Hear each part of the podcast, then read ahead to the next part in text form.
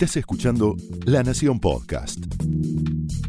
A continuación, Bernardo Estamateas repasa los grandes temas de sus libros en una serie de charlas con Hernán Lirio.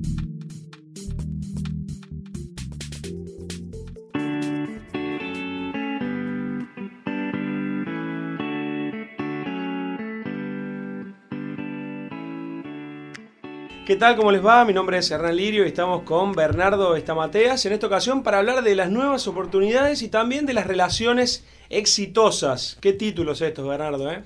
¿Cómo estás, Hernán? Muy bien, ¿y vos? Bueno, muy contento porque hay una gran repercusión en los podcasts de La Nación, la gente nos escribe, comenta, así que bueno, estamos muy contentos. O sea que estás teniendo éxito.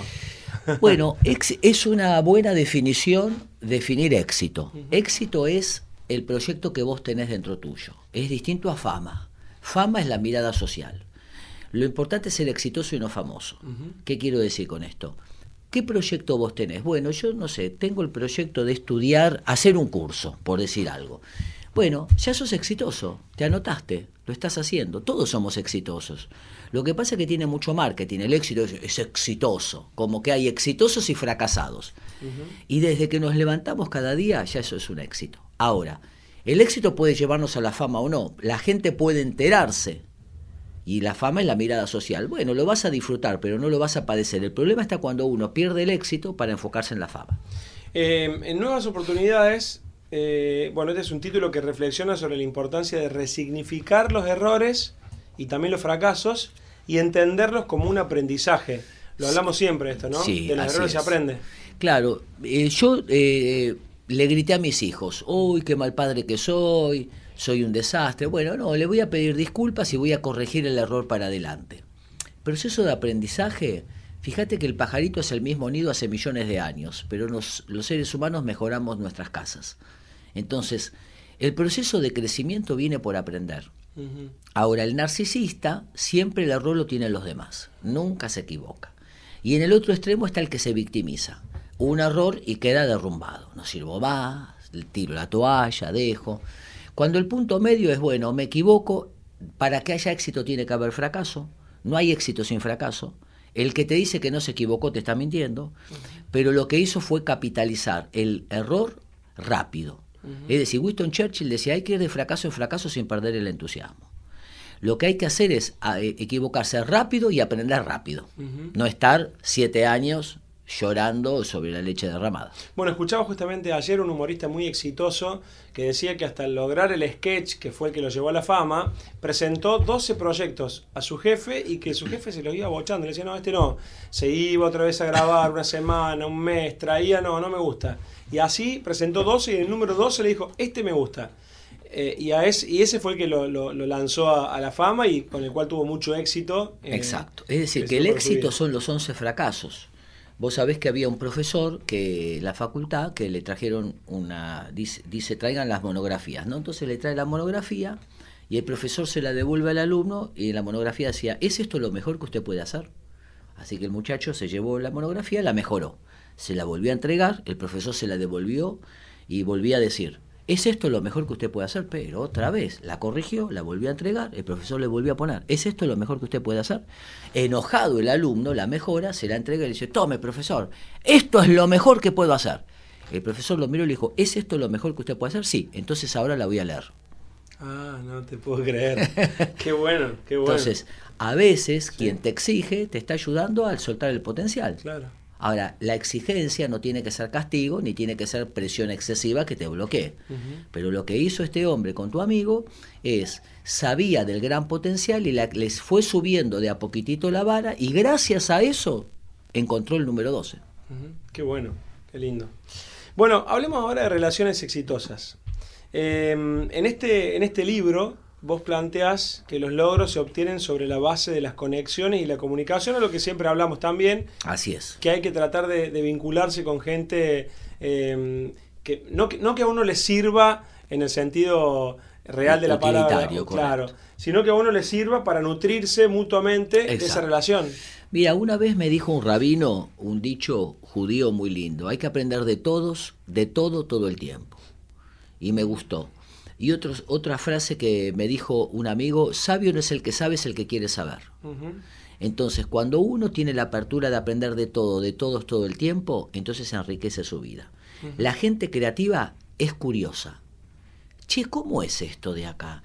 Bueno, yo, mira, yo soy camionero. Contame cómo es la vida del camionero.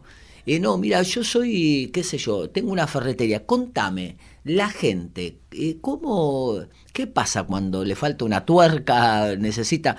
Entonces, la capacidad de preguntar y de averiguar, eh, la curiosidad que teníamos tan fuerte en la infancia, recuperar eso es un proceso de gran crecimiento.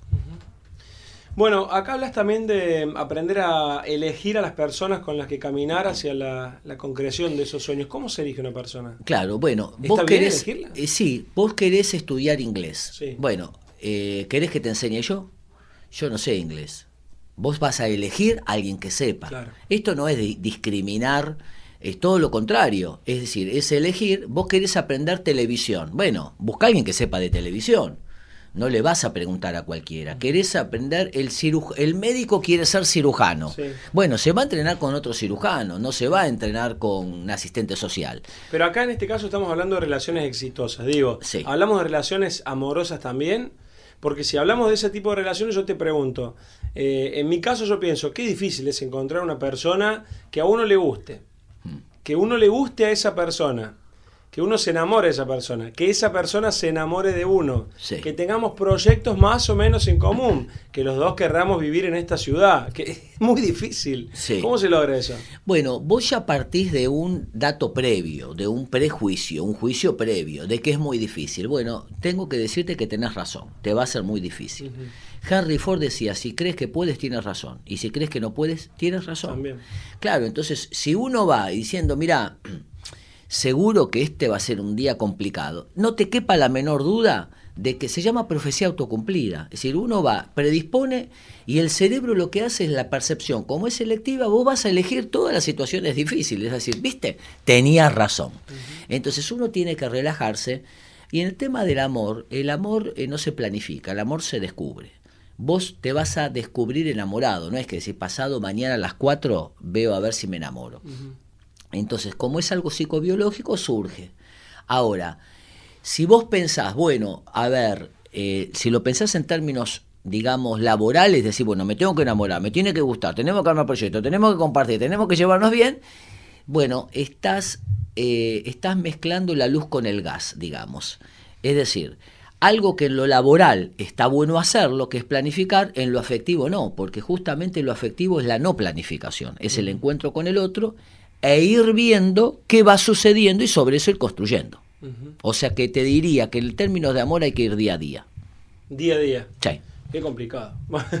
es así, ¿no? El amor es complicado, Bernardo. Pero mucha gente se lo pregunta. Estoy segurísimo que quienes están escuchando acá te están escuchando atentamente y eh, piensan en eso. O sea que en el amor también hay que ir de fracaso en fracaso hasta encontrar el. Bueno, puede que sí, puede que no. Yo he conocido gente, las charlas que he dado en el país, de que les pregunto, ¿cuántos años tienen juntos? ¿30 años, 40 años, 50 años? Vos decís, wow. Y otros que fueron tres días, cuatro días y cinco días.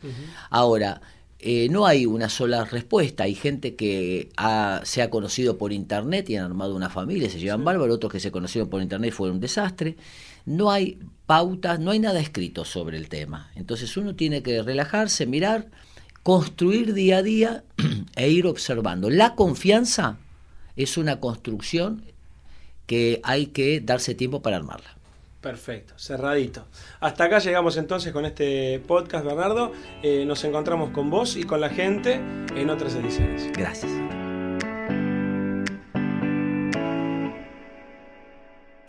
Esto fue un podcast exclusivo de La Nación. Escucha todos los programas de La Nación Podcast en www.lanacion.com.ar. Suscríbete para no perderte ningún episodio. Estamos en Spotify, Apple Podcast, Google Podcast y en tu reproductor de podcast favorito. Seguí escuchando La Nación Podcast.